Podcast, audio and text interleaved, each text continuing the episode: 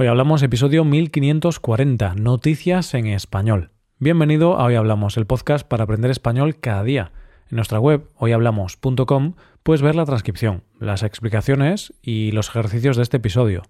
Puedes escuchar el episodio extra semanal y puedes tener clases con nuestros profesores Adrián y Paco. Todo esto te ayudará a llevar tu español al siguiente nivel. Hola oyente, ¿cómo estás? Hoy es jueves, así que vamos con las noticias. Comenzaremos con una obra de arte hecha pedazos.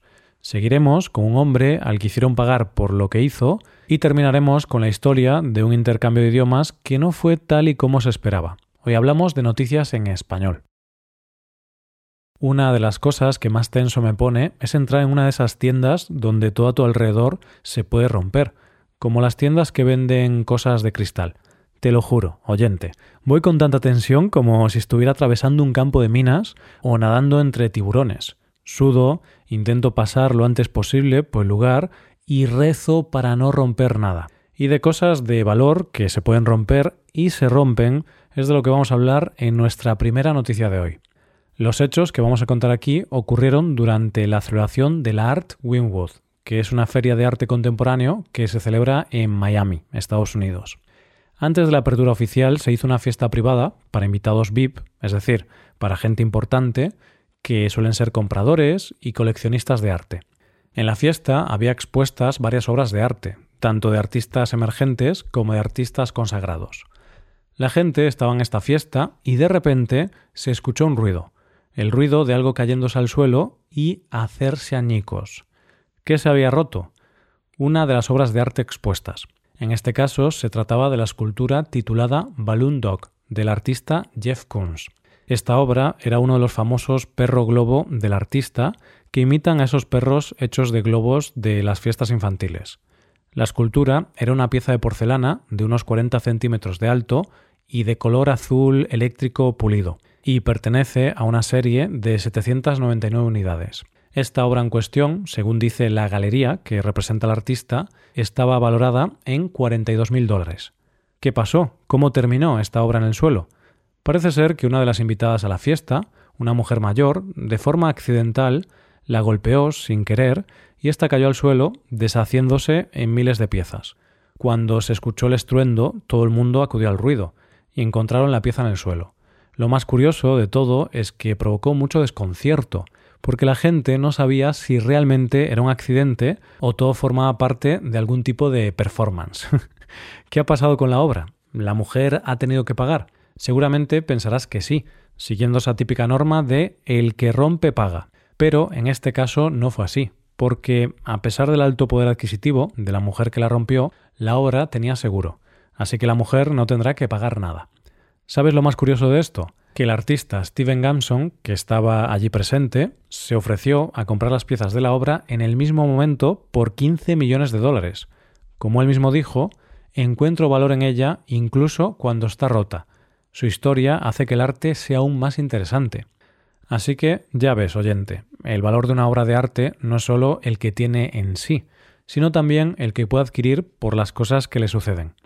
Pasa de ser una obra de arte hecha para un fin a estar en el suelo luego en una caja y de ahí reconvertirse en otra obra de arte diferente. Curioso, ¿verdad? Vamos con la segunda noticia. Existe una frase que dice, el que la hace, la paga. Esto significa que quien hace algo malo termina asumiendo las consecuencias negativas. También podríamos llamarlo karma, justicia divina, o que el tiempo pone a todo el mundo en su sitio. Pues bien, en nuestra segunda noticia de hoy vamos a hablar de alguien que se tuvo que enfrentar al mal que hizo en su pasado. Para conocer esta historia nos tenemos que ir a un pueblo de China. Una vez allí nos vamos de celebración, a la boda de un hombre llamado Chen Song. Este hombre estaba dispuesto a vivir el día más feliz de su vida, casándose con su novia y rodeado de familia y amigos. Vamos, que todo era felicidad. Todo era felicidad hasta que dejó de serlo. Porque en un momento dado, en el lugar donde se celebraba la boda, se presentaron doce mujeres que portaban una pancarta. ¿Qué decía la pancarta? Decía, somos las exnovias de Chen y hoy te vamos a destruir. claro, los invitados al principio pensaron que aquello era una broma, una broma con un humor un poco raro, pero una broma. Al poco tiempo se dieron cuenta de que no era una broma, más que nada por la cara de pánico que puso el novio al ver la pancarta y a las mujeres detrás de ella. Hay que aclarar que las mujeres estaban en silencio, no gritaban ni decían nada, solo llevaban la pancarta. No hace falta ser un lince para saber qué había pasado. Por lo visto, este hombre se había portado fatal con sus anteriores novias, a las que había engañado en multitud de ocasiones. Ellas, al saber que se casaba, decidieron vengarse de él y quizá advertir a su futura mujer. Como él mismo después reconoció, fui maduro cuando era más joven e hice daño a muchas chicas. Debes ser leal a tu novia en lugar de engañarla. Si en el futuro ella decide airear su queja, estarás acabado. ¿Qué pasó con su mujer? Esto cuenta él. Me avergonzó bastante. Ahora mi esposa y su familia están molestos conmigo. De hecho, parece ser que ni su mujer ni sus suegros le hablan. ¿Estará la mujer pensando si pedir el divorcio? Posiblemente sí. Lo que está claro es que esta historia deja una clara moraleja. No hagas daño a nadie, porque si lo haces, tarde o temprano la vida te lo hará pagar. Llegamos a la última historia de hoy. Una de las cosas que más envidia me daba cuando era joven eran los compañeros de mi instituto que se iban de intercambio todo el verano a un país del extranjero. A mí aquello me parecía algo maravilloso. Vivir todo un verano fuera de casa, en otro país, con otra familia y sin la supervisión de mis padres. Pero lo cierto es que no me hubiera parecido tan buen plan si hubiera conocido la historia detrás de nuestra última noticia de hoy. Nuestra protagonista se llama Nayara, una chica española, y cuando tenía 16 años suspendió la asignatura de inglés, por lo que sus padres decidieron mandarla a Reino Unido a una casa para que aprendiera el idioma. Pero lo cierto es que esa experiencia fue bastante lamentable. Todo fue mal desde el principio, cuando se puso en contacto con la familia que la iba a acoger. Según ella cuenta, la agencia facilitaba unos datos de la familia y yo les escribí Voy a ser vuestra hija adoptiva del verano y me ignoraron. Todos habían hablado con sus padres de Inglaterra menos yo. Pero bueno, pensé, igual están ocupados, ya me responderán. Cuando llegó a Inglaterra, todos los estudiantes fueron recogidos por sus familias de adopción, menos ella. Así que los organizadores del intercambio la montaron en un taxi y la mandaron a la dirección de su familia de adopción.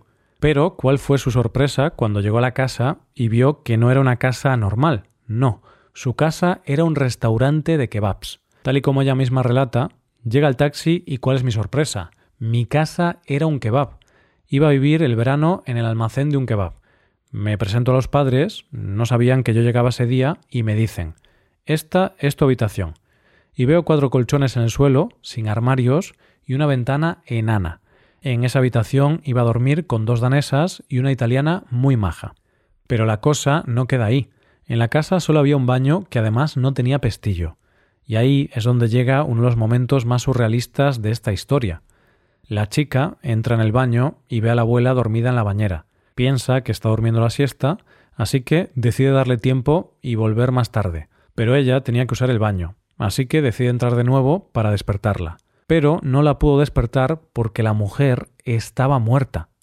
Lo cierto es que en la casa pasaban cosas bastante raras y complicadas de soportar, tal y como cuenta ella. A las noches, el padre entraba a nuestra habitación con una botella de vodka en calzoncillos, diciendo Fuck bitch.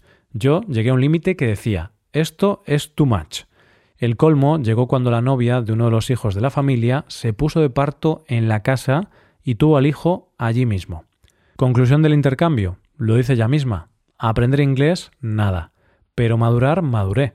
Y algún que otro kebab me comí. De hecho, engordé 20 kilos. Lo que te decía al principio, oyente, no sé si hubiera tenido mucha envidia de los intercambios si alguien me hubiera contado una historia como esta en aquel momento. Y esto es todo por hoy, ya llegamos al final del episodio. Antes de acabar, recuerda que puedes utilizar este podcast en tu rutina de aprendizaje, usando las transcripciones, explicaciones y ejercicios que ofrecemos en nuestra web. Para ver ese contenido tienes que hacerte suscriptor premium en hoyhablamos.com. Esto es todo, mañana volvemos con dos nuevos episodios. Lo dicho, nos vemos en los episodios de mañana. Paso un buen día. Hasta mañana.